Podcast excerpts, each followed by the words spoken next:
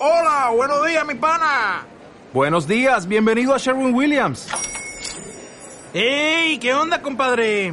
¿Qué onda? Ya tengo lista la pintura que ordenaste en el ProPlus app. Con más de 6.000 representantes en nuestras tiendas listos para atenderte en tu idioma y beneficios para contratistas que encontrarás en aliadopro.com. En Sherwin Williams somos el aliado del PRO.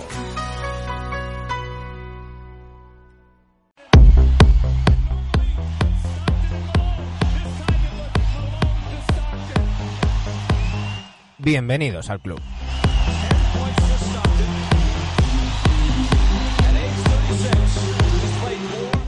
Feliz 2020 a todos. Y es que qué mejor manera de empezar el año que con un NBA Adictos especial para la resaca.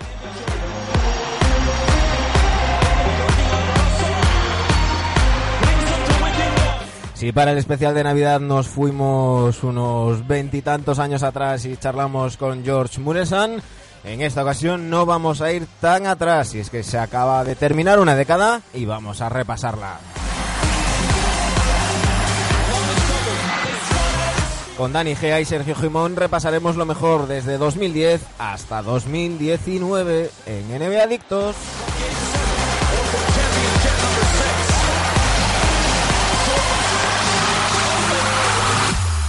Aquí comienza el capítulo 203 de NBA Adictos.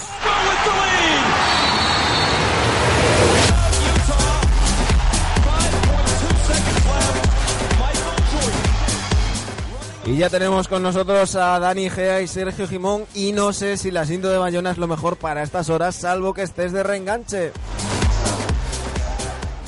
Muy buenos días chicos. ¿Qué tal? Feliz año para la gente que nos ha costado todavía. La sintonía es genial. La gente Feliz que- año para la gente que se acaba de levantar hace, de- hace poco de cambiar pañales. No, yo, yo iba a decir que esta, que esta cinta es casi para la gente que está en el after con Colubi.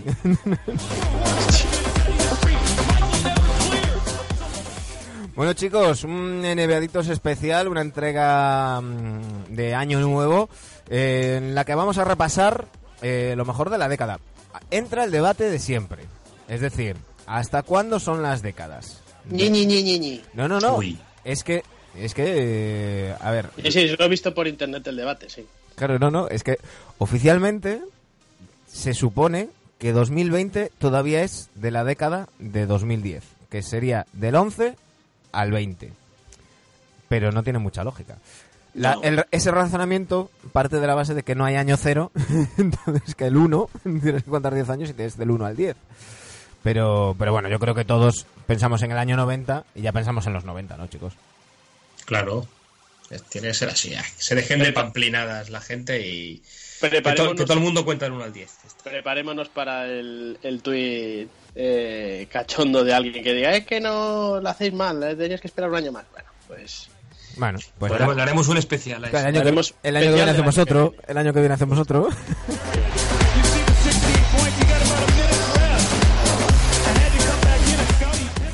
Vamos a hacer un repaso. eh, bueno, tampoco penséis que, que todos los días van a ser como, como el día que tuvimos a, a Tony Vidal y que haremos dos horas de programa.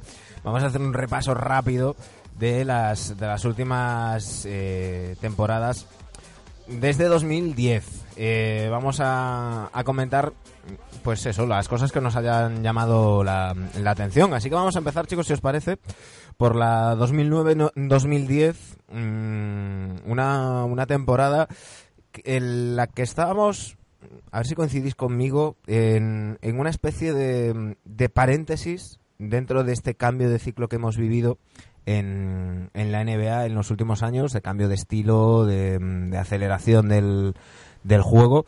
Eh, porque veníamos de aquellos Suns que nunca llegaron a ser campeones, pero que sí que marcaron un, un estilo de, de, de D'Antoni, de Nash, de Studamayer, de los Seven or Less. Y luego pasamos a estos, a estos Warriors, pero por el medio hubo un paréntesis. Eh, mm, bueno, tuvimos a los a, fin- al finales de, de los 2000 a, a los Celtics, eh, llegaron los Lakers y esos Lakers fueron también campeones en, en 2010, eh, completando el, el back-to-back. Unos Lakers que, que jugaban con el triángulo ofensivo, que era otro tipo de, de, de marcadores.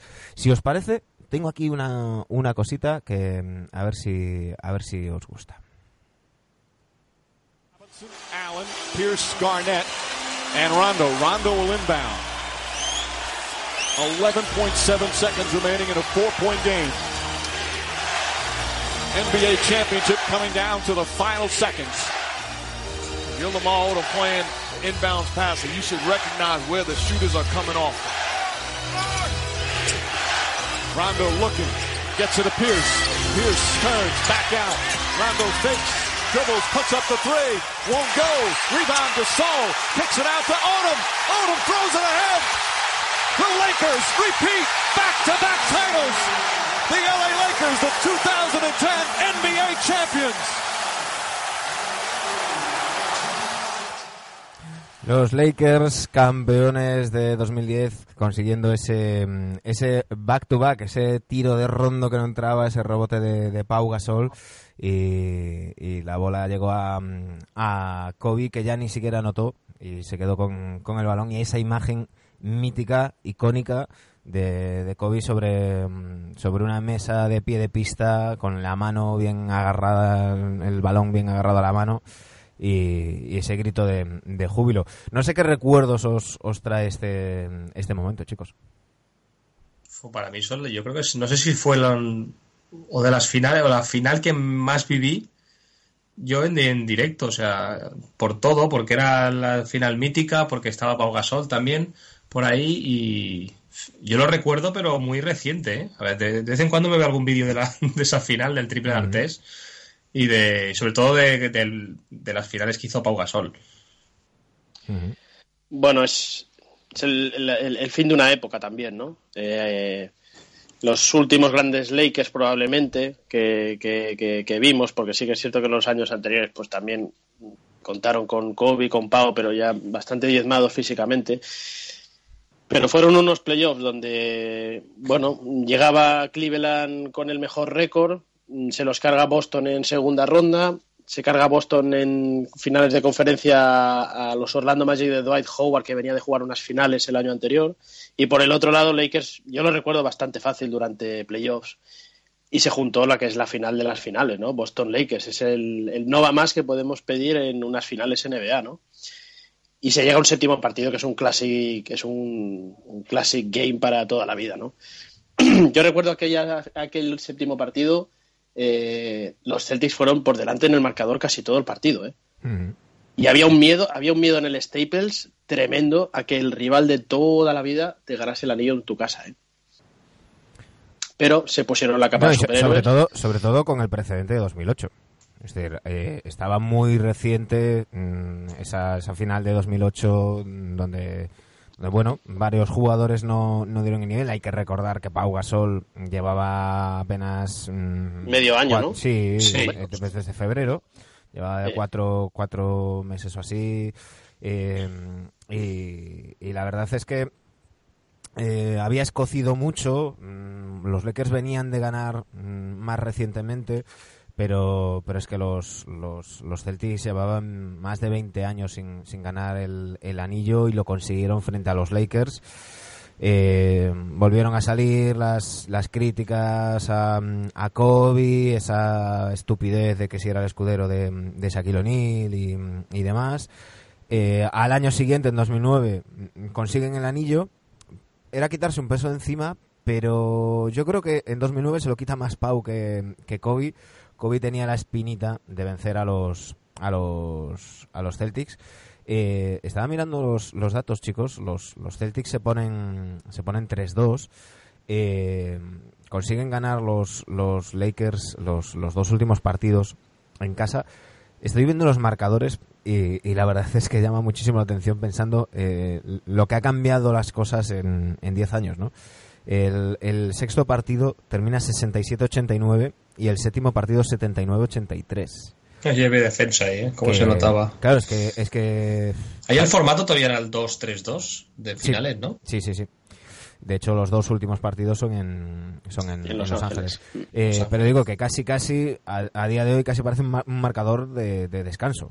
O sea, ya no de tercer Sí. cuarto, ya de, de- del descanso, ¿no? Es, es- en fin. Bueno, es lo que comentábamos, ¿no? Que lo que comentabas, que es no el final final de, de una manera de entender el baloncesto, porque luego vinieron varios anillos de otros equipos, pues que no son tan agudizados como ahora el, el cambio de, de- manera de jugar, pero sí que ya es el final de una época, ¿no?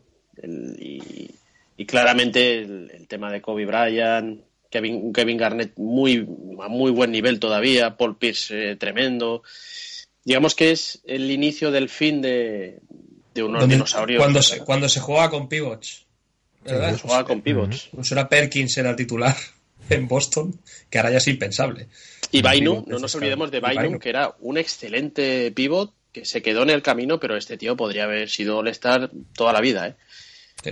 Eh, esto, esto, yo creo que a Dani esto le va a gustar. Estoy repasando los jugadores de la semana de esa, de esa temporada.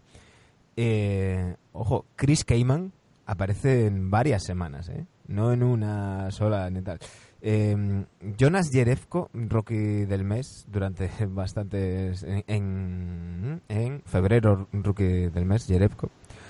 Pero bastantes semanas Chris Cayman que, que luego para lo, para lo que quedó con lo que con lo que apuntaba y hay unos cuantos jugadores que llaman la atención Mm, bueno, aparece Joe Johnson aparece Gerald Wallace Brandon Jennings.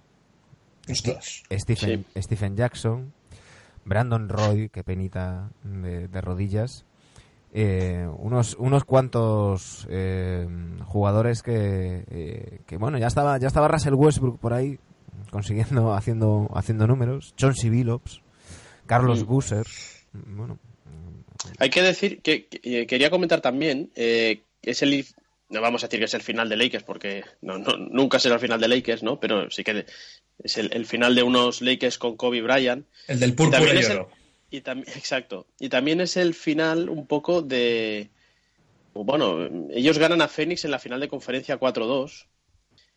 Unos Phoenix que, que yo creo recordar que que estaban en pleno run and gun, ¿verdad?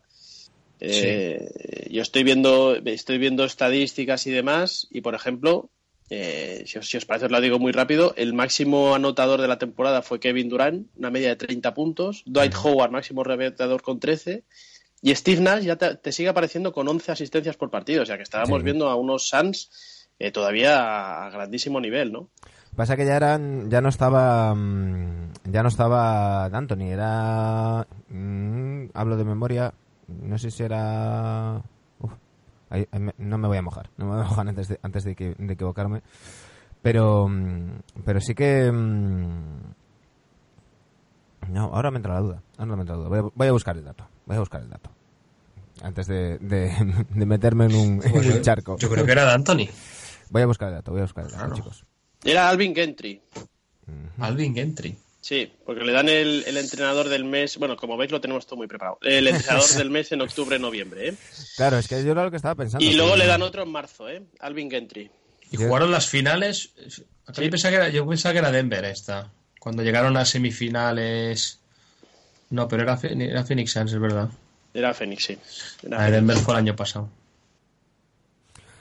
Pues eso, que, que todavía quedaban restos, pero, pero bueno, ya no eran, ya no era lo mismo. Ya no, era lo No, pero me refiero sobre todo que había un Nash a un, todavía a un muy buen nivel. No, no, si es que, Eh, si es que Nash el problema que tuvo fue la espalda. Nash era un veterano que estaba a un nivel magnífico y que, y que incluso la temporada antes de fichar por, por los Lakers en 2012 estaba a un, a un grandísimo nivel, pero, pero que su espalda dijo basta. No, no, eso fue lo único que le, que le costó. Ah. Que le costó. Estoy, estoy viendo los datos de, de Steve Nash. eh, pues un 55% en tiros de 2, 42% en tiros de 3, 94% en tiros libres, eh, 10 16 puntos y medio, 11 asistencias. Bueno, pues. El MVP de aquella temporada, ¿recordáis quién fue? mm, ¿Lebron? LeBron James. Sí. LeBron James, que luego ya que era, era un LeBron joven que ya estaba preparando la autopista para Miami. Esa fue su última temporada, ¿no? Después de... Decía precisamente el su otro última día. temporada, sí. Decía el otro día Kevin Garnett que, mm, que, esos Celtics en, en 2010 destrozaron a, a LeBron y, y fueron los que los que le hicieron Sí. irse a, a, a- a Cleveland, a Cleveland, a Miami. Miami, Eh, en las semifinales de conferencia 4-2 eh, vencieron los, los Celtics a, a Cleveland. Y, y bueno, Un Cle- Cleveland con Shaquille O'Neal en, en su plantilla. mm, sí, sí. En fin, eh, sí, estoy viendo, estoy viendo además aquí el, el- el dato, que era el... Estaba Shaquille, Shaquille, Mo Williams, Antoine Jameson, Anthony Parker, el mejor varellao. Eh, bueno, luego, luego se dice aquello de que es que es- eh, era una banda. Bueno, pues... hay- Bueno, ba- banda- podríamos, bandas- bandas podríamos han hacer un debate sobre eso, ¿eh? Bandas pero Podríamos hacer- Dejadme dar un par de datos Sí. de la temporada. Eh, es la temporada en que lleva, en la que llega el ruso a los Nets y parece que fue hace cuatro días, ¿eh? Mm. Prohorov se hace en, en- Sí, que es en cuando- esa temporada con los Nets. que fue cuando dijo que si en cinco años no hacía a los Nets campeones, eh, se casaría. Exacto. No, no tenemos noticias de que se haya casado, lo que sí que sabemos es que ya no, ya no es dueño de los Sí. Nets, ya no tiene nada. Unos, unos Nets que no estaban en Brooklyn todavía, estaban en Nueva Jersey, ya estaba todo preparado para irse a Brooklyn. Ojo la temporada de Nets de aquel año. El ruso llega y se marcan un 12-70. 12-70 estoy viendo, sí, verdad. Eh, para llegar Pues- y decir, me vuelvo. Bueno, y se meten los Bobcats en playoff también. Sí, con Gerald Wallace, ¿no? Crash Wallace. Buah. También es el año que se retira oficialmente Allen Iverson. ¿Eh? Allen Iverson en 2010 se retira oficialmente. Bueno, es en, en noviembre del 2009. Ujú. Bueno, ya lleva, No sé uno- ya, ya lleva bastante tiempo. Y bueno, estaba por Memphis ahí mendigueando, ¿no? Sí, bueno, y, su- y sus temporadas en su tiempo en Denver tampoco fue mm, gran cosa. Eh, No. sé. A mí, ma- uno de los tíos para, para mí más sobrevalorados de la historia de la NBA. Bueno, con Denver, con Denver no llega a la final Llegaron con Carmelo. final. final de ¿Llega a la final o es el año posterior? De conferencia. No recuerdo. De Yo creo que es el Final anterior. de a conferencia, eh, final de Claro. conferencia. Es el anterior a este. Sí. No sé, pero, pero bueno, que es que hay un aura ahí sobre Allen Iverson. Eh, el otro día mm, salió un debate en, en Movistar Plus. eh, se preguntaban si, si Elgin Baylor es el, el mejor jugador de la historia de la NBA sin anillo. Y ahí, ahí, ahí nos da para hacer un especial, ¿eh, chicos? Porque ahí podemos Sí. hablar de, de Stockton y Malone, podemos hablar de, de Barclay. Ahí hay, hay tela que cortar para, para debatir, porque ni en eso me saldría Iverson. No, no, no. Y, y, ot- y otro dato, otro dato récord. ¿Os acordáis dónde se jugó el All-Star? Mm, Se jugó en el campo de los Dallas Cowboys. Un campo nuevo es cierto, en estrenado. Dallas, el- Y ojo al récord, se metieron, yo no sé, el tío que estaba en la tercera gradería, cómo lo vería aquel partido, 108.000 espectadores. Así como tal. El que estaba arriba del todo ya me explicarás. Eh, bueno, yo que soy muy aficionado a la NFL, ese campo es gigante y tienen unos marcadores que son más grandes que toda Tarragona entera. Eh, pero bueno, ahí está el dato, 108.000 espectadores en un partido All-Star, que debe ser récord mundial de cualquier partido NBA, me imagino. Sí, sí, sí. Es el, NBA hay partido de baloncesto. Es, es el récord de asistencia a un, a un partido de baloncesto a día de hoy. Eh, pues eh, ahí ¿Con lo quién- vimos- con- si tuvieseis que decir un, un nombre de toda la temporada, diríamos Kobe Bryant, ¿no? Me Sí, imagino. hombre. Sí, sí, sí, sí. Sin Sí, ninguna esa duda. la- ¿eh? Es un sí. Kobe a muy buen nivel. ¿eh? La temporada de Kobe. Que luego se, se le discutió, ¿te acu- ¿os acordáis? El MVP de las finales y tal. Por Sí, bueno, la, prensa, la prensa local. Claro, pero, pero eso siempre ha pasado. O sea, a, Sí. a Kobe, a Kobe se la, se le ha empezado a reconocer un poco cuando, conforme se, se acababa su retir- se acercaba su retirada con las lesiones y, y demás. Pero, pero Kobe, mm, yo creo que debería de haber tenido, desde luego, mm, de temporada regular, algún MVP más. Y, y de finales, pues, pues posiblemente también, por mucho que, que Shaquille fuera una, una bestia, uno coge los, los datos de la temporada 2000, por ejemplo, y compara los de, mm, los de Shaquille con los de Kobe, y no hay tanta diferencia. O la de 2001, que es, que es más sangrante todavía. Eh, quien los quiera buscar, los tiene, los tiene por ahí y que cada uno saque sus, sus conclusiones. Eh, pero bueno, mm, hay, hay jugadores que, mm, como, como es el dicho, ¿no? Hay, hay quien es gracioso y hay, que, hay quien cae en gracia y hay quien es gracioso. Bueno, pues, pues eh, Kobe, por, por su carácter, eh, siempre fue bastante odiado y al principio de su carrera con toda la razón, porque era un imbécil redomado. Eh, y eso, pues, pues le ha traído, le, le, tru- le- le trajo consecuencias y, y nu- nunca fue querido por la prensa hasta, pues eso, hasta que ya se acercaba su, su retirada. Yo creo que el, cambio de chip un poquito fue con, en esa temporada en la que hizo animaladas como los 81 puntos y, demás. Y, y luego conseguir ganar esos, esos dos anillos más. Y ya con las lesiones, pues empezó a cambiar un poco el, punto de vista, pero yo creo que ha sido un jugador infravalorado en general hasta que llegó el final de su carrera y entonces ya hubo gente que empezó a sobrevalorarlo, sobre todo sus fans, ¿no? A decir que, que si Jordan, que si tal. No, Mm. no, no, no, no, no, no, no se acerca a la mesa en la que comen los grandes, pero, pero ha sido un, un grandísimo jugador y, y para mí el, el mejor jugador de la primera década de, de los 2000 de largo. Hay que decir, eh, repasando, ya si queréis ya acabamos con la temporada, repasando el tema de los premios, los premios es eh, una cosa de lo más sobrevalorado que hay en la historia. ¿eh? Eh, fijaos que ese año le dan el rookie del año a Tyreek Evans. Bueno, dices, bueno, vale, sí, hizo una gran temporada. Mirad dónde está ahora y cómo está Evans. Pero es que le dan el Most Improved Player a Aaron Brooks. Hostia. Bueno, que ha sido de Aaron Brooks, un- nada más que un buen segundo base probablemente. Y lo más espatarrante es que el entrenador del año fue Scott Brooks. Claro, te juntas en unos Thunder con el señor Westbrook, con el señor Harden y con el señor y con el señor Durán y, y a vivir del cuento. ¿eh? Que me hace gracia porque ves aquí los los, los bueno los, los premios y luego dices joder en qué ha quedado cada uno. ¿no? En fin. Bueno, eh, terminó la temporada 2009-2010 y eh, llegó el momento de, mm, bajo mi punto de vista, el momento que, que se carga eh, la NBA tal cual la entendíamos hasta entonces.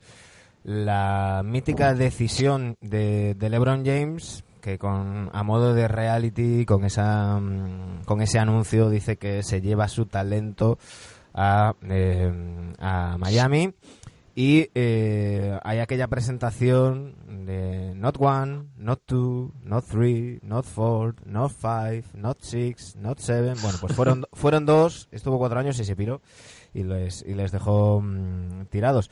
Eh, no sé si estáis de acuerdo conmigo. Ahora, bueno, ahora hablaremos de, de la, de la temporada en sí, pero yo creo que es el momento. Se habla muchas veces de- del legado de tal o cual jugador.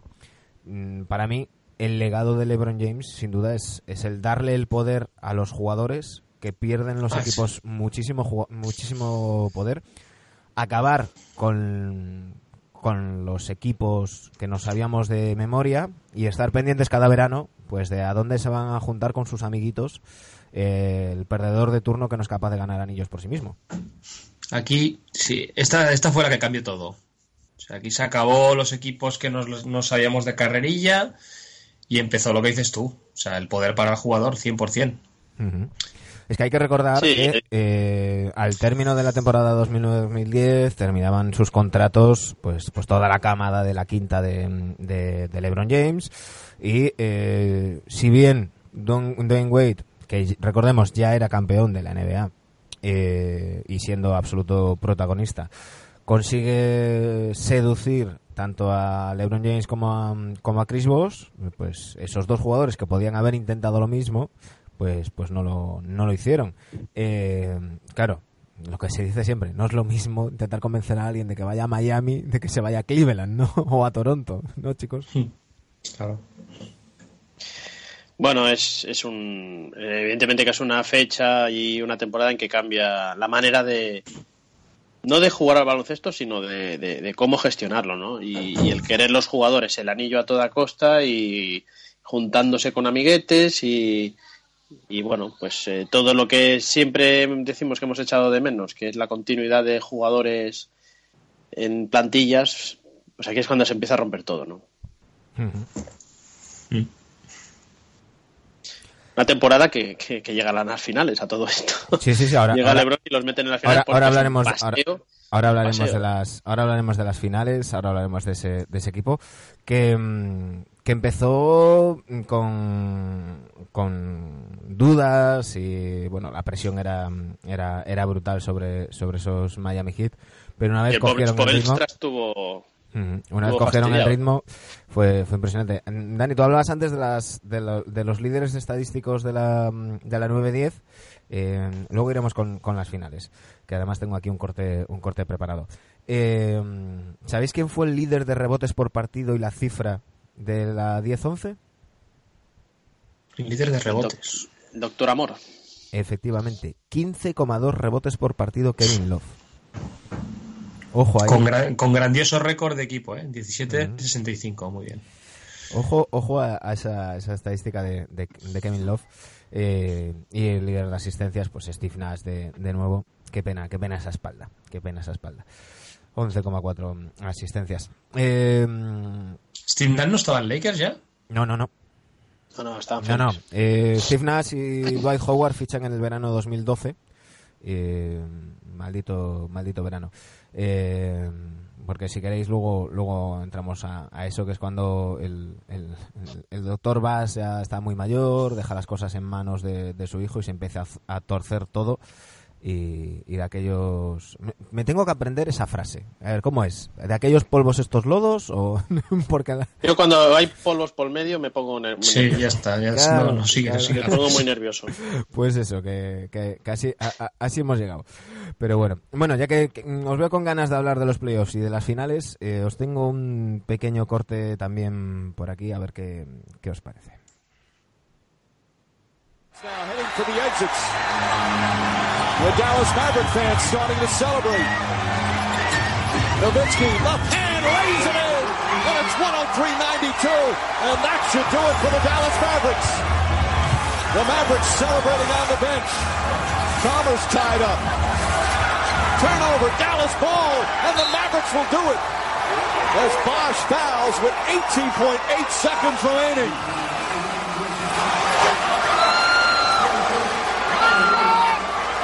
Mark Cuban starting to celebrate behind the Dallas bench.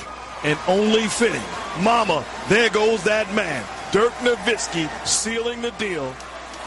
The Dallas Mavericks bench realizing that the jewelry is theirs. Well done. Los momentos en los que los Mavericks ganan ese, ese anillo, eh, las imágenes en Dallas eran impresionantes. Había cámaras en, en el pueblo de Nowitzki en, en Alemania. Y. Espera un, un segundo. No, no, no, no era este, este momento. Hay un momento en el corte en el que dicen que mm, mm, Nowitzki da un golpe sobre la mesa, venciendo a dos de los mejores jugadores que han jugado esto, que son Dwayne Wade y, y LeBron James. Y dicen, eh, Dirk Nowitzki, sin duda, uno de los 20 mejores tíos que ha jugado en la NBA. Eso es otro otro debate también para, para hacer Claro, es que, es que aquí, mano, hemos empezado hablando de- del traspase de, o el, tras- eh, el ir LeBron a Miami, que, que tiene su gran noticia, ¿verdad? Pero es que aquí nos olvidamos de lo que hicieron Dallas Mavericks. ¿eh? O sea, empezó de, de, de Decision y, el, y la final fue de hostia. De, hosti- de hostiacen, Sí. hostiacen. Vaya hostia Pero, pero aquí probablemente es la confirmación, Sergio, la confirmación. Bueno, que Dirk Nowitzki es el mejor jugador europeo que ha jugado jamás en, en la NBA, ¿no? Lo confirmo, lo confirmo, Sí, yo sí. también. Yo creo que en eso todos deberíamos estar de acuerdo, ¿no? Y, y Mark, Mark Cuban muy inteligentemente eh, consigue armar un roster de, de veteranos eh, que asumen muy bien muy bien su rol. Eh, pues estamos hablando de, de, bueno, por supuesto, Dirk Nowitzki, un Jason Kidd con 37 años, eh, centrado en generar y olvidándose de, de triples dobles y de historias así. Jason Terry, también veteranazo ya con, con 33 eh, tacos. Kieron Butler, Sean Marion, Tyson Sean. Chandler, eh, JJ Barea, muy duro, ¿eh? Muy duro, ¿eh? JJ Barea que, que nos da la sensación de que a lo mejor era más joven en aquel entonces, pero ya tenía 26 tacos. Peja Stojakovic, veteranazo con 33 eh, palos saliendo de- del banquillo con, con muy claras sus, su función. Eh, de Sean Stevenson, no sé si os acordáis de Sean Stevenson. Buen defensor, buen defensor. Claro, que, sí. que, que- que fue un jugador que mm, por momentos parecía que, que iba para, para más estrella de lo que de lo que pudo ser hasta que mm, hasta que Carlyle lo, lo centró y dijo no no tú estás aquí para ser un especialista defensivo es lo que te voy a pedir y no quiero que, que tires pues, estoy viendo aquí los datos apenas promediaba mm, cuatro tiros y medio por partido mm, de Sean Stevenson Brian Cardinal ojo ahí Tiene un anillo Cardinal. No, en esa plantilla nos alegramos porque o sea, lo ganaron gente que pensábamos que se iban a, acabar su temporada sin, sin anillos, ¿no? No, no, y, y quiero decir que, que, mm, no, no fue en esta ocasión a por estrellas eh, mm, Cuban, sino que fue buscando eh, cómo completar el roster con, con piezas eh, que, que a lo mejor pod- podrían parecer, parecer de, de segundo nivel, no, no top, pero sí de segundo nivel.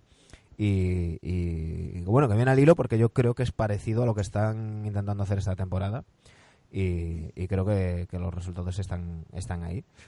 Y, y al final se hicieron con, con el anillo eh, ante, ante unos Miami Heat de lo que hablamos, ¿no? Eh, unos Miami Heat, estoy buscando aquí la chuleta, porque no quiero olvidarme de, de nadie de ese, de ese era, un, roster. era un equipazo.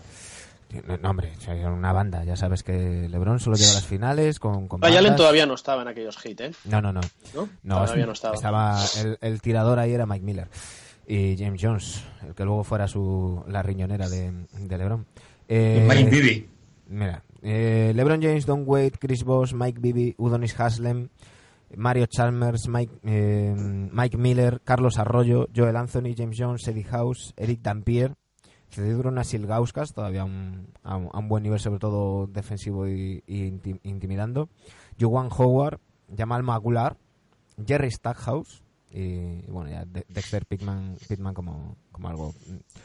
eh, bueno, Sí, meramente- Miami, se, Miami se pasea totalmente en los playoffs del este. Mm. ¿eh? 4-1, se carga Eso también a Boston. Chicago, Chicago tenía mejor récord. Sí, con el, Mm. fue en la temporada de Rose MVP. Sí. Llega muy fácil en la final, de, en las conferencias este, llega muy fácil en los playoffs.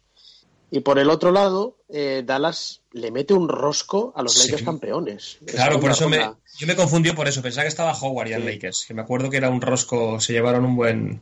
Y a, a raíz de ese rosco, eh, creo que ya es la última temporada de Phil Jackson como entrenador. Sí, sí. sí. Eh, ahí en- bueno, es que al final, al final nos va a quedar un programa Lakers, pero bueno, ahí habría mucho que mucho que, que contar. Había, en, en esos Lakers había, habían algunos, algunos jugadores ya que se conformaban. Eh, el tema Bynum estaba a, a tope, Lamar Odom, bueno, había... Eso, eso, si queréis, un, un día hacemos un, un especial, pero Sí. pero vamos a centrarnos, si queréis, en, en, en estas finales. Unas finales que, que, que llegó a dominar eh, Miami por 2-1. Y en ese cuarto partido que ganan Dallas, eh, que ganan en Dallas los Maps, eh, hay, hay un clic. No sé si, no sé cómo, cómo lo veis vosotros. Bueno, es, es más o menos es lo, lo mismo que pasó en 2006 cuando Wade le hace lo mismo a Dallas, que también iban, creo recordar que iban dos partidos arriba, y les remontan, les remontan aquellos hits con, con un fenomenal Wade en 2006, creo que es. Y aquí más o menos pasa lo mismo. Eh, yo creo que ya dábamos todos por hecho el anillo de Miami. Oye, O no se reían de Novinsky, ¿no, ¿no os acordáis? Que es, Eh, es sí, sí, enfermo claro. o algo así, Sí, empezaron sí. a descojonarse y tal. Sí, sí, sí. Y Eh, tiran de casta, tremendo, y muy bien entrenados, con uno de los mejores entrenadores de la historia. Muy, este sí que está infravalorado, que es Rick Carlisle. sí, sí. Eh, voy a barrer para casa si me lo permitís. Eh, 3 de 11 en tiros LeBron James, 0 de 3 en triples.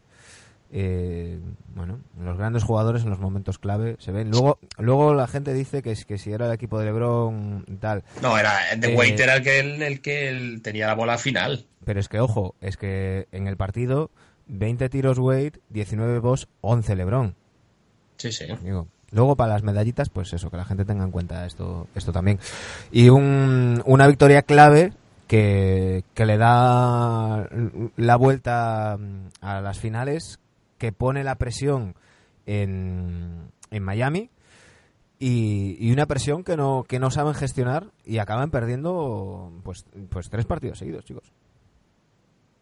Sí, lo grave, lo grave es que un equipo con Wade y con LeBron y con Bosch eh, sea capaz de perder tres partidos seguidos. Es que ya ni te lo planteas en regular season que pase eso y pues en el playoff es que es imperdonable. Y dos en casa, ¿eh?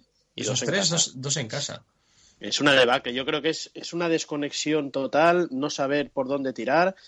Una jugada de maestro de ajedrez de Carlisle. Y lo de Novitsky, pues hay que hablar, hay que decir que Novitsky encumbrado a los altares de, de los mejores jugadores de la historia NBA. Yo ya sabéis que pienso que es el mejor jugador europeo en jugar en la NBA, que no el mejor jugador europeo de siempre. Sí, Y- no, a ver, eso, eso yo de- creo que no, de Peter Pan. que no hay, no hay dudas. Es decir, No hay dudas. eh, eh, Dirk Nowitzki, primero, está toda su carrera en una misma franquicia liderándola durante toda su carrera. Eh, consigue hacerla campeona sin, sin tener que, que recurrir a, a juntarse con, con megaestrellas y, y demás. Eh, rinde a un, a un nivel eh, muy alto, mm, prácticamente sin, sin altibajos, eh, durante mm, 21 temporadas.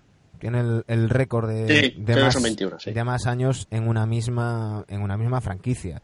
Eh, son, son muchas cosas que, que Mm. hacen que, Mm. que, es, que es que no haya duda. Es decir, tú puedes decir, bueno, pues Pau hizo una muy buena carrera, Tony Parker, tal, pero mm, nunca No, este lideraron a un equipo campeón.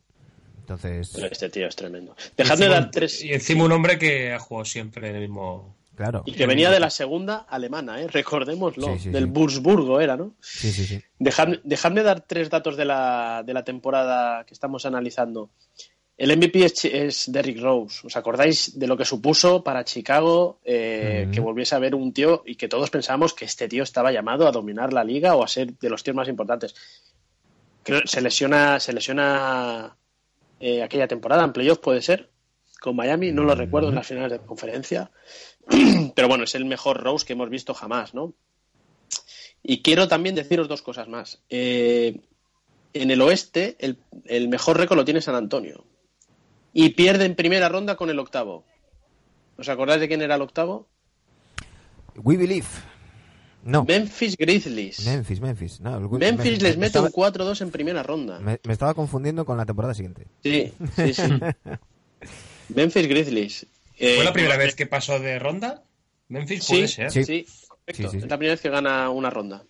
El, Que luego ya veremos y el- analizaremos luego Memphis, que tiene dos o tres años a muy buen nivel. ¿eh? el Grit and Grit. Ya era el principio ahí el, del Grit and Grit. Y en la última temporada de Shaquille O'Neal, déjamelo decir, que si no reviento. En Boston juega la última temporada. Bueno, juega, se viste. Sí, porque a pesar de todo le cabía la camiseta. estaba, estaba enorme. Chicos, vamos a hacer una cosa. eh, porque esto se nos está yendo un poco de las manos. No me digas. Entonces vamos a, a racionar la, la cosa. y En lugar de hacer un programa de cuatro horas, eh, vamos a ir con, con cinco temporadas eh, hoy. Y, y nos vamos a sacar de la manga un especial para el día 6 con las otras cinco. ¿Qué os parece? Perfecto. Venga, a ver si cuadramos horarios, ¿vale? Digo más que nada porque si no se nos va a ir esto de las manos porque llevamos dos temporadas y 37 minutos. Entonces, a este ritmo no, no hay no hay San Esteban que lo aguante, Dani. Tengo que hacer la bechamel, venga. No, no, San Esteban no, y estamos ya día 1 de enero. Bueno, estamos a día uno, pero en aquí sin trapa ni cartón, lo estamos grabando antes. Oh. A, Mentirosos. a estas horas estamos todos durmiendo. bueno, eh, hasta ahí la temporada 2000, 2011. Eh, la temporada siguiente, la 2011-2012, sí que llegó por fin el, el ansiado anillo de LeBron James que, mm, que tan desesperadamente persiguió y que, y que finalmente consiguió eh, en la temporada 11-12 que fue que fue el, el- final de, de- muchas cosas, ¿no, chicos? Ahí eh, se, se acabó definitivamente pues pues la época de, de, Phil Jackson en, en- en los Lakers y entraron ahí eh, al final de esa temporada eh, con, con lo que comentábamos antes en, en una travesía por el, por el desierto aunque hicieran aunque hicieran playoff los Celtics estaban a punto ya pues con sus con sus estertores y nos encontramos en una final eh, Miami Heat, Oklahoma City Thunder, donde Fue lo, que pudo ser ese equipo.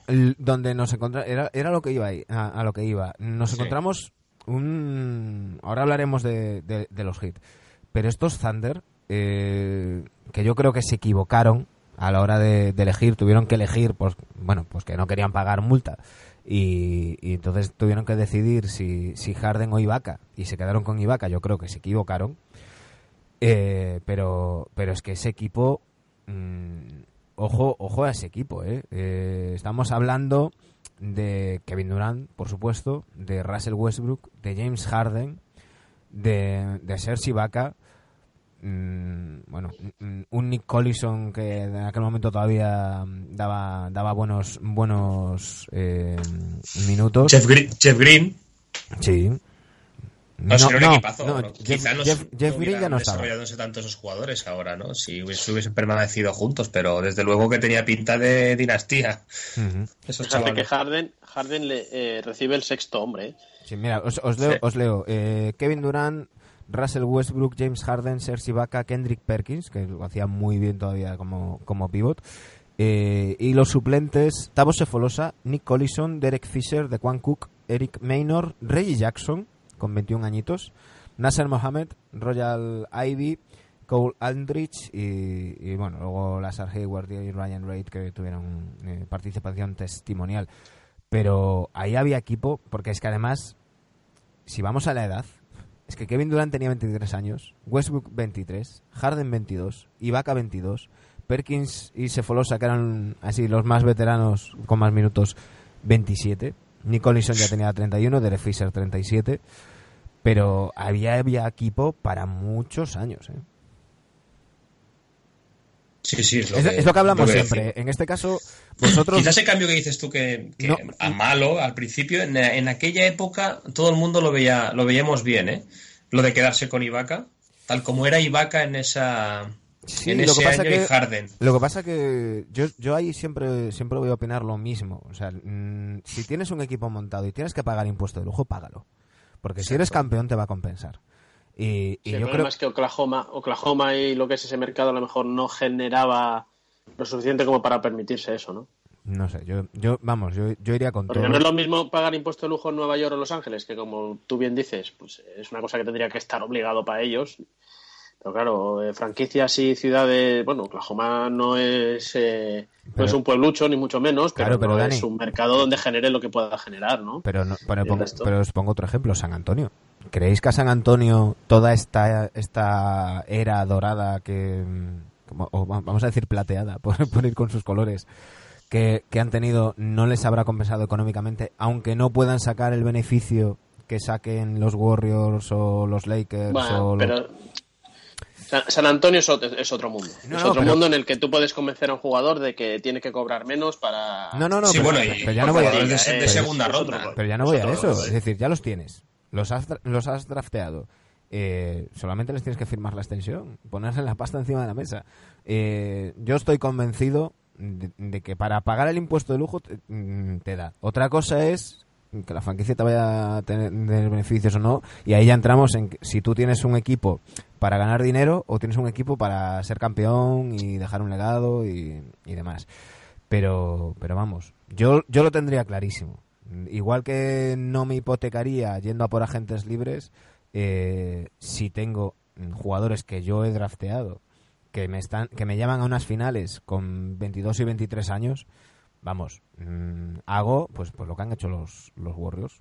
Mm, Y luego me saldrá bien o me saldrá mal, pero por lo menos yo lo intento. Que no me pase, pues lo que le ha pasado a estos Thunder, que, que siete años después estamos diciendo, y sí, Y sí, exacto. Es Y que, sí, ya dice. te digo. Mm. Por cierto, no sé si lo has comentado, esta temporada fue un lockout.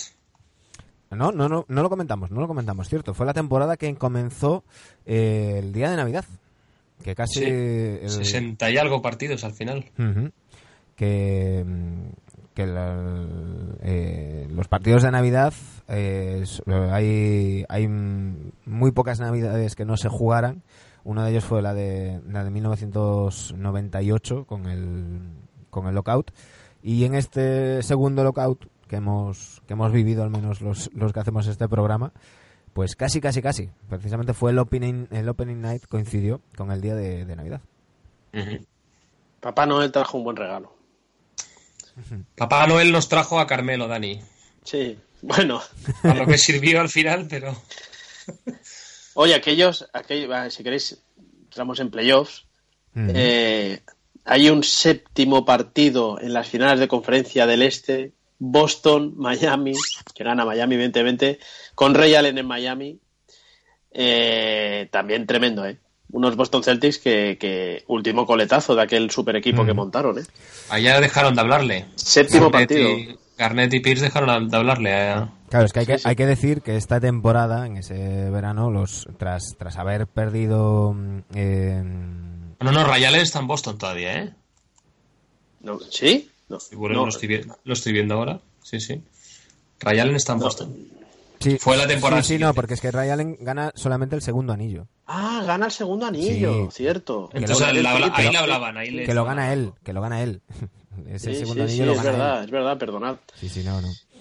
Ahí todavía todavía seguía mm, el, el equipo. Ahí, ahí se habían reforzado. Hablo de memoria, no, no tengo la chuleta adelante, chicos. Eh, Shen Batier, ¿puede ser? Que hubiera vuelto a, mm, a los, a los Ujú. Miami Heat. Batier, sí. Fue, fue Batier. Ujú. Shane Batier. Y prácticamente el mismo equipo que has dicho antes de.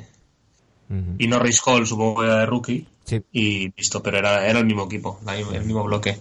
LeBron James sí que en esas, en esas finales de conferencia sí que sí que destaca, sí que es el mejor en, en muchos aspectos. Y un, y un, y un jugador eh, que, que yo creo que no tuvo la carrera que, que muchos esperábamos y que no se le dio la importancia en estos en estos hits que yo creo que, que merece, que es, que es Mario Chalmers. Sí, un base muy aseado, un base que siempre no, no, con- cumplía. Con, claro- con Sí. su rol muy claro y, y- Sí. y haciendo, haciendo lo suyo, descargando eh, en defensa a otros, a otros jugadores, eh, sin complicarse demasiado en, en ataque. Y, y yo creo que, que- que Mario Chalmers no ha recibido el crédito que, que se merecía. También es verdad que luego su carrera se, se difuminó. Y, pero, pero bueno, yo creo que, que hizo, que hizo buenas temporadas en, en, en Mm. Miami, con lo Mm. difícil que era hacer buenas temporadas en, en un equipo donde tienes a James Bosch y Wade que, que se llevan, claro, todos los balones, todos los focos. Es que estoy, ahora sí que tengo la chuleta delante, pero estoy viendo que mm, en, en la temporada LeBron James 19 tiros por partido, Chris Bosh 14, Dwayne Wade 17. Claro, eh, Lo, lo que te sobre, las migajas. Claro, ¿no? Hacer, hacer, algo decente, pues, pues con, con, con medio tiro por partido, pues, es, es complicado, ¿no? Y, Estoy viendo de la- los, los partidos de esa, de esa final de conferencia. O sea, Miami levanta un 3-2 en contra. Le gana el sexto en Boston. Mm. Y el, el partidazo de LeBron de 45-15. Ujú. Que, o sea, yo creo que es uno de los mejores partidos de LeBron con la camiseta de, de Miami. Que se marca ahí. Es que O sea, precisamente el- también, el- también contra las cuerdas me refiero. O sea, ya Ujú. viniendo del fantasma del año pasado, también contra las cuerdas estos, estos hits. Que ya yo, yo Sí, creo que llegan- llegan a perder ahí ya se destrozan, ¿eh? Claro, También y hay que, que poner el precisamente de ahí viene, a- digo que de- precisamente de ahí viene el, el odio a, a Ray Allen después, pues que, que después de haber llevado a, a Miami a un séptimo, pues que se fuera a Miami, pues, pues sentó muy, muy, Claro. muy mal en, en Boston. Sí. Quería, quería también poner el nombre encima de la mesa de Pat Riley. Eh, cuando seguramente el año anterior le- lo que le pedía al cuerpo era cargarse a Spoelstra, incluso había rumores de ponerse él para apuntarse otro anillo en su carrera. Eh, sangre fría. Pat Riley es de los tíos también más infravalorados de la historia de NBA en cuanto a entrenador y en cuanto a general manager. Hombre, Fijaos que sigue siendo, bueno, sigue siendo general manager y lo que está haciendo con Miami es tremendo, ¿eh? pero quiero decir, ¿quién, quién infravalora a Riley? No, yo, infra- yo me refiero a que siempre que se habla de los mejores entrenadores de la historia y mejores general man- managers de la historia, poco aparecen las quinielas. Nos centramos siempre, y bien centrados, en Phil Jackson, en, en- en- evidentemente en Popovic, nos vamos a Red Auerbach, etcétera, pero siempre queda, ¿no? Al menos la sección que yo tengo, como que Pat Riley, Hombre, yo creo, bueno, yo creo que, es, que andaba está, por ahí, ¿no? yo creo que está bastante extendido, que, que, que, bueno, en un primer escalón están Popovich y Phil Jackson, eh, después está Red Auerbach, que, que sí, muchos anillos, pero bueno, ya sabéis, el asterisco de la, lo que era la liga, la cantidad de equipos que eran, pues cómo se movía Boston para hacerse con los jugadores y demás y tal. pero luego en el siguiente en el siguiente escalón yo creo que está Riley. Yo creo que vamos, pocas dudas hay, ¿no? El, el padre del Showtime de, de los Lakers, eh, que llevó a, mm, a los Knicks a, a finales, mm, campeón después con, con los Heat, lo que ha hecho en los despachos también como general manager, yo creo que Yo creo que no hay que tener miedo ponerle en el mismo escalón, sabiendo que el ranking 1 no va a serlo él, ¿no? No hay- vamos, creo yo. Yo es que le tengo mucho aprecio a Pat Riley. no, hombre, yo, tengo yo mucho que- aprecio y creo, y creo que puede estar perfectamente en ese altar de los dioses que son estos cuatro tíos. Y otra cosa es que, evidentemente, pues nos parecerá mejor el entrenador Popovic o que ha sido mejor gest- gestionador o Phil Jackson, etcétera. Pero yo creo que no hay que tener miedo a ponerle en los altares a Pat Riley. No, hombre, yo, es que, ¿eh? yo es que creo que, que en- que en el- hay un escalón en el que están Popovich y Jackson y luego el resto. Y, y ahí podemos No debatir, sé. pero pero a Mm. nivel de, de Popovich y de, y de Phil Jackson por diversos motivos, eh, yo creo que nadie nadie llega a ese, a ese nivel. O sea, lo que ha hecho Popovich durante mm, tropecientos años eh, con, con anillos, con renovándose, metiendo a estas sí bandas en playoff, consiguiendo mm, evolucionando su baloncesto de un baloncesto defensivo. Bueno, ya hicimos un especial sobre sobre Popovich, ¿no? Sí. Pero luego Phil Jackson, mm, que, todo el mundo dice, solo ganó con Jordan y con Kobe. Bueno, pues Jordan y Kobe solo ganaron con Phil Jackson. Yo le doy la vuelta al argumento. Eh, haciendo ganador a dos equipos distintos, dos dinastías, mm, 11 anillos. Mm, bueno, eh, yo creo que, a ese nivel solo están esos dos. Y luego en el, en el siguiente escalón, para mí sí, y- y- y Riley tiene que estar ahí. No, no creo que, mm, pues, pues al nivel de, de los, de los grandes. Estoy viendo que en la temporada pasada hablaba de Derrick Rose y se había lesionado. No, cuando se rompe el cruzado es en esta temporada, en el, Sí, la en temporada. el primer partido, en el la primer temporada partido siguiente, ¿eh? la temporada siguiente al MVP. Ujú. Sí, es esta, es esta cuando se rompe el pobre. Es cuando se rompe. Bueno. Que era, además, tenían, tenían, lo estoy viendo, tenían el mejor récord en el este y Pie- Palman en primera ronda con Con Filadelfia. Filadelfia. Ujú. Pe- Pobre. un- Una vez lesionado Rose, claro. Claro, claro. Y dejadme dar tres cositas, tres datos de, de esta temporada. Es cuando. eh, el 155 no fue hace dos años, fue este año, el 155. que Stern, Stern se hace con el control de los Hornets. ¿Os acordáis? Y hay el lío de Chris Paul. Bueno, Que Chris Paul lo tenía hecho con los Lakers, ¿no? Sí, Eh, dice que- Aquí que no, quiero, no quiero entrar a discutir con nadie, ¿eh? pero bueno. Bueno. eh, estaba hecho con Lakers y al final acaba moviéndose a Clippers entre una cosa y otra. Sí, bueno, ahí, ahí hay, hay mucha literatura sobre, sobre ese tema. Eh, mm, no es que la NBA vetara un, un traspaso, sino que eh, hay ciertas cosas que mm, con, con la NBA controlando un equipo no se pueden hacer. Y una de esas era pues un, un traspaso así. Eh, yo en aquel momento era fan de los Lakers. Yo di gracias por esquivar esa bala. Mm, Luego, luego las cosas fueron, co- fueron como fueron, pero no hubieran ido mejor con Chris Paul. Y a los hechos me remito y, y que vean cada uno hasta dónde llegaron los Clippers, los Rockets y, y demás.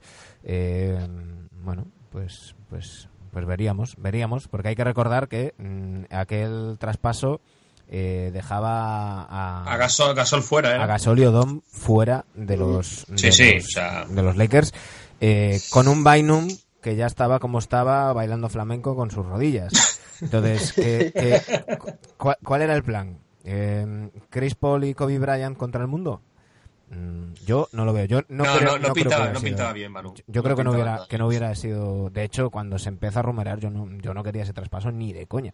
Yo creo que fui de los pocos que me alegré, porque creo que soy de los pocos a los que no les, no les ha comido la oreja Chris Paul eh, con sus numeritos. Porque al final, el- el- los partidos de verdad se juegan a partir de abril, y a partir de abril, eh, Chris Paul nunca ha hecho nada.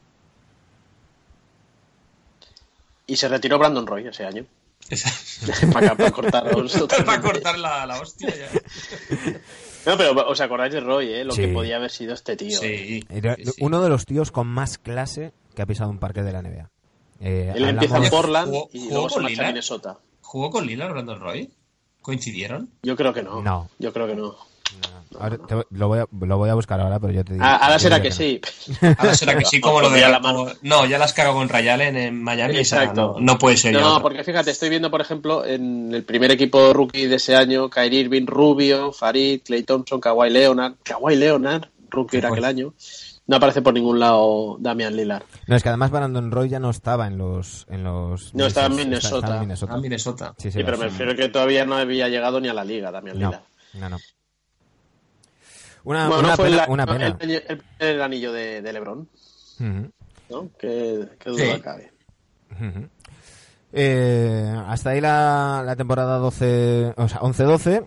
Eh, nos vamos a la 12-13. Mm, Un verano, si antes hablábamos del, del verano de 2010, pues el verano de, de 2012, eh, como decíamos, en los, en los Lakers eh, quisieron ser protagonistas de- del verano. Ya se había consumado el traspaso de poderes en la franquicia Angelina. Eh, estaba el, bueno, el artífice del desastre, que fue Bass Jr., el hijo de- del doctor Bass, que no hizo absolutamente nada bien en todo el tiempo que estuvo en- al mando de los, de los Lakers.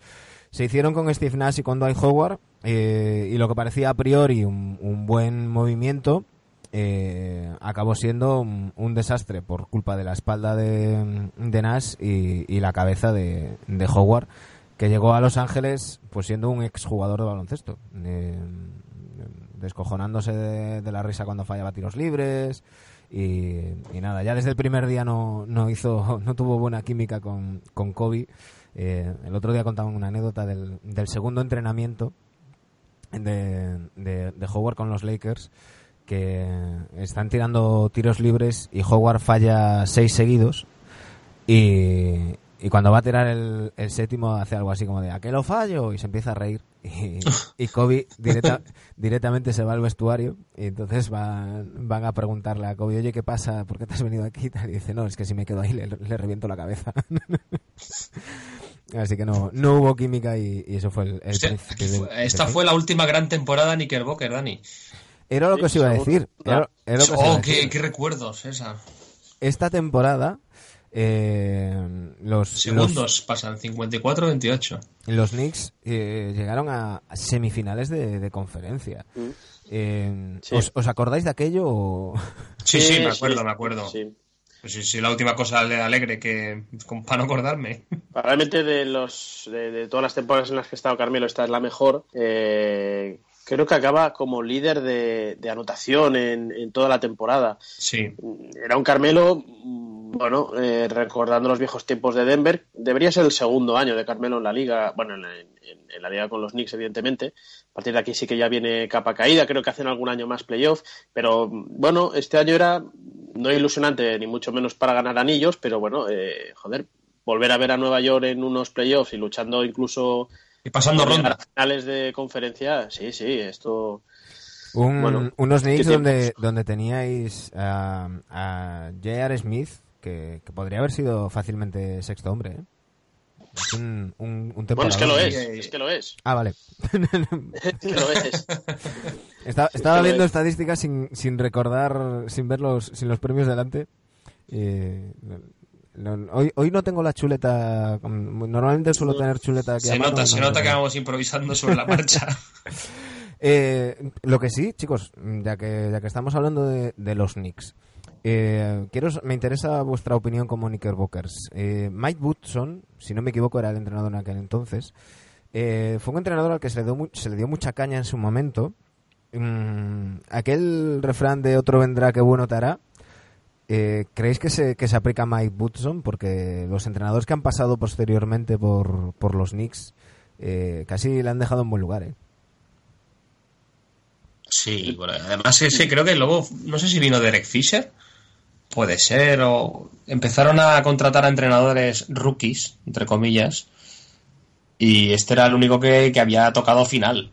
Bueno, este venía de Atlanta, era, era un hombre, no era un cualquiera. y, y ni- de Cleveland, ¿no? Este, o, o Cleveland fue después. No, no, eh, No, no, no, Clippers, Cleveland no están los estuvo Clippers. Ah, no, este es el Brown, este vale, era, era Mike. Brown, te confundes con Mike Brown. este Este venía de Atlanta. Mm. Bueno, evidentemente que a toro pasado eh, es probablemente el mejor entrenador que hemos tenido en los últimos 10 años, pero a mí, me- a mí me gustaba Mike Woodson. Me gustaba, era un tío, bueno, eh, que hizo defender aquel equipo, que ahora mismo sería decir Aquí, defensa aquí ya estaba. Tito sería- Phil estaba ya, Dani. Tito No, no, Phil estaba. No, no, no. No, no. no, no. No, no, no. Aquí no estaba. No, Tito Phil se acababa No, no, no de, estaba. de retirar. Tito Phil estaba de vacaciones con, con, con Jenny. Eh, es- estaba, estaba mirando Mike Woodson, que está, es ahora asistente de los, de los Clippers. ¿eh? Algún- Algún día tendremos que hacer un, un especial sobre, sobre cómo funciona el tema de los entrenadores en la NBA, porque es algo que, que creo que no es exportable a ningún otro mm, ámbito deportivo fuera de Estados Unidos. No, no nos imaginamos a un Pep Guardiola mm, siendo segundo de, de nadie o... No, ya, de hecho rajó, Obradovich rajó hace unas semanas. Que dice, bueno, ya como ya soy suficientemente viejo, ya puedo rajar de lo que sea. Que es imposible entrenar a la NBA, que no le quieren, o entrenadores top de primer nivel europeo, que podrían hacerlo bien en equipos NBA, pues no. Hay, hay una, una barrera, que es de lo que hablas tú, que no. Estaba bastante cerrado el circuito de entrenador ahí. No, no, yo me refiero al, al, al tema de, de que, de que hay muchos eh, eh, entrenadores que son, son mm, tienen su, su etapa de primer entrenador y a los que no se les caen los anillos para ser segundo o tercer entrenador de, eh, más adelante y, y- y lo, hemos, lo hemos visto muchas muchas veces. Estoy pensando en Maurice Chicks, que ahora mismo no sé exactamente dónde está, pero sé que está de asistente después de haber tenido una Sí, es verdad. una buena Entrenador carrera jefe. como entrenador jefe y tal y no pues mira pues pues mm, estoy de asistente y no y no pasa nada y están en los Thunder de asistente Bueno, y unos Pacers también que eran. Que eran Era un equipazo también. aquellos sí. Pacers del grandísimo gran Paul George que iba para estrella y lo sigue siendo, ¿no? Eh, Unos muy buenos Pacers, muy buenos Pacers. Y luego por el otro lado del cuadro, antes de hablar de las finales, eh, primera vez finales de conferencia Memphis, que ya lo avisaban los años anteriores y se meten en unas finales de conferencia que luego les mete un rosco San Antonio, pero tremendo, ¿eh? Memphis finales de conferencia con, con, con el bagaje que ha sido histórico esta franquicia y unos, unos Grizzlies que podríamos decir de carrerilla, el quinteto de Conley, Tony Allen, Zach Randolph, Margasol, ¿verdad? Margasol Sí. defensor del año Y Tyson Prince. Está por ahí también. digo que, Sí, sí. que, que Margasol defensor defensor del año Defensor del año. Y rookie del año, Damian Lillard, que hablábamos de la temporada Mira, pues, pasada. ¿eh? Además que consigue el premio a mejor rookie en todos los meses. Desde octubre a abril, eh, rookie del mes siempre Damian Lillard. Ujú. Vaya, vaya equipazo San Antonio estoy viendo ahora. Bueno, llega el séptimo partido la- Miami. El triple E. Fue la primera de, dos finales consecutivas eh, eh, entre, entre los Spurs y, y- y los Heat, esas de, de 2013. Como decíamos, ya estaba, ya estaba eh, Ray Allen en, en, en Miami Heat y en ese sexto partido donde ya se estaba poniendo la cinta y demás, ya se estaba poco menos que celebrando el, el anillo de, de San Antonio, pues, pues apareció Ray Allen, porque claro, luego uno piensa en, en, en los, en los títulos de, de LeBron James y, y al, al final acaba siendo siempre pues, pues la misma cantidad, ¿no? El triple D para ganar el partido, para ganar el campeonato y nunca es LeBron James. Pero, pero bueno. Eh, Ray Allen, que, que decidió Te ese sexto... te está quedando un programa muy hater a ti, ¿eh? Hoy. Es que tengo muy... Tengo, año muy- nuevo. tengo muy fresco... año nuevo, vida nueva, no. tengo muy fresco el partido de Navidad todavía. Entonces, tengo muy fresco el, el, el ridículo de Navidad de LeBron James, lo tengo muy, muy fresco todavía. Ya, eh, tenía- lo tenía hecho San Antonio, ¿eh? Es tremendo Sí, como sí, se sí. le escapa aquel anillo, ¿eh? Hay que analizar esa jugada, no pueden dejar tirar a Eso es, es rebote, es rebote de Bosch, ¿verdad? Eso es Rebote una de hostia, eso es una falta como un piano que tenían que haberle hecho antes de... Claro. Ya está. eh, rebote de Bosch, Bosch a Ray Allen, Ray Allen pasitos para atrás, pasitos para Que atrás. también el, el triple déjatelo estar porque es un giro así súper rápido que... Mm. Oye, estaba bien defendido ese tiro, ¿eh? No, no tira ni mucho menos solo. Sí, Hay, no, hay pero- un tío pero el por ahí tema- encima de él. El tema es que No, no, pero teni- no tenía que haber llegado a tirar. Ese es el tema, que no tenía, Claro, no tenía que haber llegado a tirar. No, evidentemente. El otro no día sé no- cuánto quedaría de posesión, pero... El otro día Ese- veía una entrevista... Perdonad, de- perdonad, ¿eso es para enviarlo a la prórroga? ¿Os suena? Sí, sí, eso Esa es de para enviarla a la prórroga, Sí, ¿eh? sí. Luego, la- luego ganan en prórroga. Y luego ganan en prórroga. Eh, os decía que, mm, que el otro día leí una entrevista de, de Popovich, ya de, de hace tiene un, un par de años o, o así, y le preguntaban no sobre, sobre sus, sus me- mejores recuerdos de su carrera y tal y el tío decía no no yo los buenos enseguida paso página de, de los malos los malos son los que me atormentan y decía y sigo recordando esa maldita jugada en las que en la que Ray Allen nos acaba de meter un triple y dice qué mal lo hice bueno ahí eh, los entrenadores pesan y mandan jugadas pero después eh, están los, los, los jugadores que tienen que que, que hacerlas. Eh, ahí se, cree, se, se, mar- se, se hizo un clic en, en las finales y, y lo que hablamos muchas veces, ¿no? Del factor psicológico, chicos, de cómo, cómo pesa el estado de ánimo, porque siendo los mismos equipos que, que cinco minutos antes, cinco minutos después, la final había cam- cambiado por completo y en el, en el séptimo partido los los Ya no hay color. los Nos funden, pasan, sí. pasan por encima de, de los de los Spurs. Bueno, como tuvo que ser esa noche, ¿eh? O sea, Mm. sin dormir y al juegas ya al día siguiente, o sea, no... A la final se acabó ese, ese, Eso- ese número 6. Es una jugada que queda para toda la vida, es una jugada que vale un anillo y creo que no sé si a Ray Allen le recordaremos más por su anillo con Boston o por ese triple en Miami, pero, pero hay que hablar de Ray Allen y decir que ha sido uno de los mejores tiradores de toda la historia, si no el mejor. Eh, ahora hay un tal Stephen Curry que por ahí anda también. Mira, pues podrías haber hecho un buscando al jugador perfecto, Sergio, con Ray Allen. Ya lo haremos cuando haga, antiguos. cuando haga el Pero- histórico. Pero el- el- lo que era Ray Allen, eh, la metralleta que era, de- toda la vida la ha sido. Para mí, para mí en ese vida sentido hay tres. Milwaukee. Para mí en ese sentido hay, hay tres, que son Reggie- Ra- Reggie Miller. Reggie Miller, Ray Allen. y Stephen Curry. Sí. Y, y a lo mejor metemos a Clay Thompson, pero bueno, eh, así como, como triplistas. Eh, no, te decía, Dani, tú te quedas con, con el Ray Allen más, más veterano. eh, lo- yo, yo no me puedo olvidar del Ray Allen de Seattle, del Ray Allen de los Bucks. De, De del Ra- Milwaukee, sí, sí. del Ray Allen, penetrador, ¿eh? También, ¿eh? que, decir que la metía para abajo, que, que, que bueno, que era, era una auténtica, una auténtica bestia. Sí que creo que este es uno de los jugadores infravalora- infravalorados eh, de, de la historia de la, de la NBA y, y con una ética de trabajo brutal que le permitió pues pues llegar tan tan veterano y que se retiró estando perfectamente en forma se retiró porque no ya había ganado los anillos no encontraba la motivación no quería moverse donde estaba y, y donde Este estaba también hizo una peli, Sí. como nuestro amigo, ¿eh? sí sí con Sugar Con- Ray, ¿no? eh, era ¿Cómo le llaman? Este, Jesus- Sugar no sé qué. Jesus, Jesus Shuttleworth era Jesus el- el- Shuttleworth, el con personaje. Ah. Jesus Shuttleworth, sí. con Denzel Washington, sí. Ujú. Mítica peli. Eh, Oye, y por ahí, por ahí aparece un, un jugadorcillo que mete 54 puntos en un partido, que es un tal Stephen Curry. he got- he got, Ya eh, empiezan a aparecer, ¿no? Los- Empieza a aparecer por ahí. sí. De hecho, quedan sextos. Sextos, se meten en playoff Ganan primera ronda. y ganan primera ronda Denver. Sí. Sí, sí, ya, ya empiezan. Empezaba, empezaba a asomar algo por ahí, ¿no? Ahí un todavía, picorcito empezaba a ver. todavía estaba si no- Vamos a ver en la plantilla de la con Jackson, San- ¿no? Todavía. David con San Antonio en semifinales. Pero ya estaba Stephen Curry, Harrison Barnes, Clay Thompson. Mm. Ya estaban. Estaba Bogut, Draymond Green. Era la base, ya, ya, estaba, ya estaban. Aquellos años, aquellos dos primeros años, este y el anterior, eh, perdón, este y el siguiente, eh, Curry tiene muchos problemas físicos, ¿eh? O sea que a lo mejor Sí, que decían que era de cristal, que los tobillos no le aguantaban dos partidos seguidos. Si recordamos eso. Que de hecho, eh, Curry firma, firma por, por Under Armour, porque, porque Nike no, no se fiaba de, de- de- de su salud.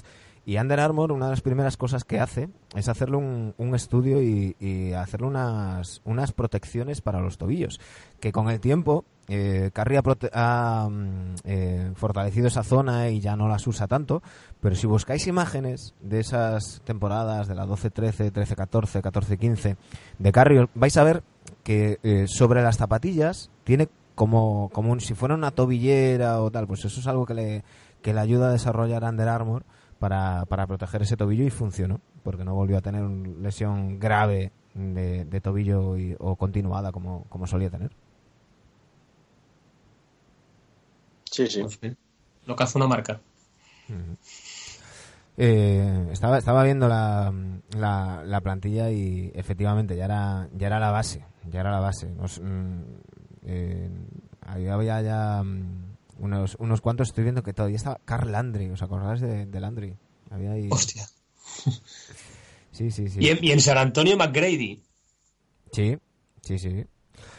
Bueno, eh, finalmente mm, LeBron James, Don Wade y Chris Bosh hicieron con su segundo anillo en su tercera final consecutiva. Y, y nos vamos a la última temporada que vamos a analizar en este especial de, de 1 de enero, que es la 13-14. Eh, la temporada en la que para mí, a día de hoy, pues se ha visto El, que mejor ha jugado, ¿no? Sí, el baloncesto más perfecto que he visto en, en mi vida, eh, que, es, que es el baloncesto que hacen esos, esos eh, Spurs. Eh, pero bueno, ahora, ahora hablaremos de, de la final. Pero antes, eh, la, la, la 13-14, chicos. y no, y no, es, no es la coña de la jugada de, de hacerte, de hacerte la 13-14. No, no, es que sin discusión San Antonio. ¿Se nos, ha, primero se nos ha caído de- Dani? ¿Se nos ha caído Dani? No, no, no, estoy, Ah, vale. estoy, No está aquí, está, está vale. embobado con San Antonio, como todos. No, sí. eh, efectivamente. eres- No, mejor récord San Antonio con bastante diferencia. O sea, fue aplastante. Sí, eh, van pasando rondas. Ellos tienen problemas en primera ronda con un séptimo con Dallas. Y luego ganan relativamente fácil a Portland y a Oklahoma City. Y por el otro lado, Miami eh, también va pasando rondas fácil. Vuelve a cruzarse con Indiana Pacers, que les vuelve a ganar en finales de conferencia. Y es, es, eh, es como dice Manu, unos San Antonio Spurs que nadie, no, no es que nadie diésemos un duro por ellos, porque no es así. Cuando consigues el mejor récord del oeste, pues evidentemente que es un equipo aspirante, pero nadie pensábamos que pudiesen jugar de esa manera a la edad que tenían ciertos jugadores, ¿no? Ver jugar a Boris Diop, eh, ver jugar a Tim Duncan rejuvenecido, eh, un Kawhi Leonard que para mí es evidentemente la clave de este equipo, aunque era todo muy muy coral y muy de conjunto, ¿no? Pero eh, la repercusión que tiene Kawhi en la liga este año es tremenda, ¿no? No, no, y que, y que pasan De absolutamente hecho, cuando le dan el. MVP, cuando le dan el MVP de las finales, dice, hostia, daba como hasta pena que se lo diesen a él, hombre, hay que dárselo a uno de estos tres tíos de siempre, ¿no? A Parker, a Ginobili o a, o a Duncan, pero es que está muy bien dado, ¿eh? Sí. Que, mm, que por cierto, que, que, el- que el- en, en esas finales, eh, ¿sabéis quién es el máximo anotador de, de Spurs? En esas finales. Porque no es Kawhi. ¿No es Kawhi? No, no, no. Es Tony Parker. Es Tony Parker. Eh, Madre mía. diez- 18 puntos partidos, 17,8 Kawhi, pero bueno, es que el, el- el grado diferencial, sin duda, es, es esa defensa de, de, de Kawhi Leonard y la sensación de que lo podía hacer todo. Mm, Estoy, estoy viendo los datos. 11 de 19 en triples en las finales. Kawhi. Sí, sí, era, parecía la- el inicio de la era de, de Kawhi. Que ya, la, que ya la está siendo, ¿no? Pero Es, es gracioso porque Kawhi Leonard no es elegido ni en el primer quinteto, ni en el segundo quinteto, ni en el tercer quinteto. Pero es que Kawhi... Ahí lo, ahí lo lleváis. No, pero es que Kawhi Leonard... No, no, si yo cuando, explota- cuando explota busco en- datos en- de, de mi sección del jugador perfecto, pongo a Kawhi, pues en verdad solo tiene tres All-Stars, pero luego tiene dos, dos MVPs de finales. Exacto. Claro, pero- Que dices, hostia, es que solo aparece en momentos clave de la temporada. El Es, co- igual. como, es como una versión evolucionada de Robert Horry. ¿Os acordáis de Robert Horry? Sí. Robert Horry era un jugador que mm, de noviembre a marzo mm, poco menos que se esteaba. A- De marzo a abril se iba poniendo en forma y llegaban los playoffs y era mm, aniquilador. Pues, pues Kawhi le pasa un poco lo mismo. Es un jugador que no, que no Lo hace- estamos viendo con Clippers ahora. Claro, también, claro. Y, y lo vimos la temporada pasada con Toronto. Es un tipo que a él lo que le interesa es ganar anillos y estar bien para playoffs. Y mientras tanto, pues al, al tran tran. Exacto. En fin. eh, mm, bueno, yo, yo quería dejarlo de las finales para el final, pero ya nos, na- ya nos metimos a, a saco. Eh, eh, poca historia en, en estas finales mm, que, al- que acaban siendo pues igual que hablábamos antes que, que los que los Celtics hicieron que, que LeBron acabara en, en Miami, estas finales acaban haciendo que, que LeBron pues pues eh, se, se marche de Miami y se rompa un, Huya. un, un proyecto allí. Sí, porque quitando el segundo partido que gana Miami de, de dos puntos, el resto es que son de más de 15, creo, la media. Bueno, es que eso- es que eso también de es- diferencia, fue tremendo. Eso, para seguir la línea hater de, de hoy, también es, es para analizar la media de, de las de las derrotas de, de LeBron en, en las finales. Porque, no, no, es que, tiene, es que tiene una media de 4-1 en finales. O sea, es que ni las compite. En las finales perdidas es la media es 4-1. Así que, pero bueno. Que, que, que- yo, yo tengo, yo tengo esos, esos esas finales las tengo grabadas y, y la verdad es que no, no da la sensación, sobre todo en los tres últimos partidos, no da la sensación en ningún momento que, que pueda ni, ni, ni competir Miami. Ni competir, exacto, exacto. Pues no, y, y lo que hablábamos al principio, ¿no? El, el juego de San Antonio era espectacular. Lo toca siempre un extra pass, o sea, un- una fluidez de, de juego que, que es para ponerlo en cada academia de, de- o escuela de baloncesto, ¿eh? Cómo se, cómo se debería jugar a este deporte. Sí. Una... Bueno, es, es- es el desencadenante, ¿no? De, como dices tú, de que salga LeBron. mm, gran parte tiene que ser estas finales perdidas, el, la hostia que les mete San Antonio, pero yo creo que internamente eh, él ya no estaba contento. eh, rumores también de que no se va bien con ciertos compañeros, rumores de desavenencias con entrenadores y demás.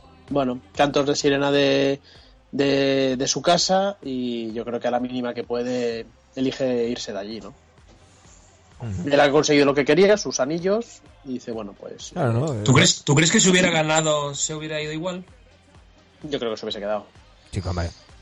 Yo creo que se hubiese quedado en Miami. Además es que es un proyecto, era un proyecto ganador y con un todavía un Wade muy potable, un muy buen Bosch, aunque luego le vienen los problemas en, el- en, eh, No, hombre, pero, pero problemas de salud de. Boss aparte, Wade y, y Boss estaban inconmensurables todavía en esa, en esa etapa.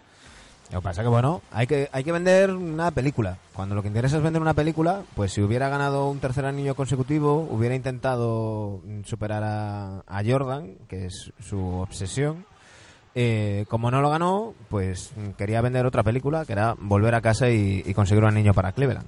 Pero bueno, esa es otra historia que contaremos en el Día de Reyes, porque es que si no, mm, se nos va a ir esto de, de las manos, chicos. Eh, Porque, claro, siempre nos pasa una cosa, planificamos las cosas y pensamos... Si eh, la gente viera lo que planificamos y luego lo que, no, pero lo digo, que nos da digo, en nuestra cabeza esto es muy sencillo. A ver, no, mira, hablamos un poquito de cada temporada, dos pinceladas y tal. Pero como nos gusta tanto esto y nos Se gusta tanto la NBA, tenemos tantas cosas de las que hablar que se nos va, se nos va de las manos. Y como no queremos ser pesados, pues Oye, 72 puntos eh, Carmelo Anthony una, en un partido de esa temporada, ¿eh? Con los. Knicks. muy, muy, muy bien, 62 puntos. Muy bien, que le den el, el MVP. Eh, no hicieron playoff. Ay, Dios mío. Eh, ya puestos, eh, rookie del año Michael Carter Williams, ¿eh? lo que apuntaba ese chaval y, Hostia. Y para lo que ha Y, defensor del año Joaquín Noah. Un besito a, a Carlos Bayona. y ese año se retira, se retira Stern, ¿eh? Ese año. Sí, por cierto Es el año del cambio de comisionado. Entra el que Silverato. a día a día de hoy, a día de hoy, mientras grabamos esto, seguimos sin noticias de la salud de David Stern, que tuvo un un infarto cerebral hace hace unas semanas y, y bueno, no, no pinta nada bien la cosa, ya sabéis, en estos en estos casos cuando no hay noticias no suelen ser buenas noticias. Así que bueno, nuestro, nuestros mejores deseos para, para David Stern, el hombre que cambió la, la NBA. Chicos, eh, os dejo que, que durmáis la, la resaca, los que, los que podáis. Eh, volvemos y continuaremos este especial en, en Reyes, ¿os parece? Me parece perfecto. Chicheño. Un fuerte abrazo. Un abrazo, chicos. Hasta luego. A todos los que nos escucháis, ya sea vía iTunes, iBox o Spotify, muchísimas gracias por estar ahí. Feliz 2020. Sed muy felices.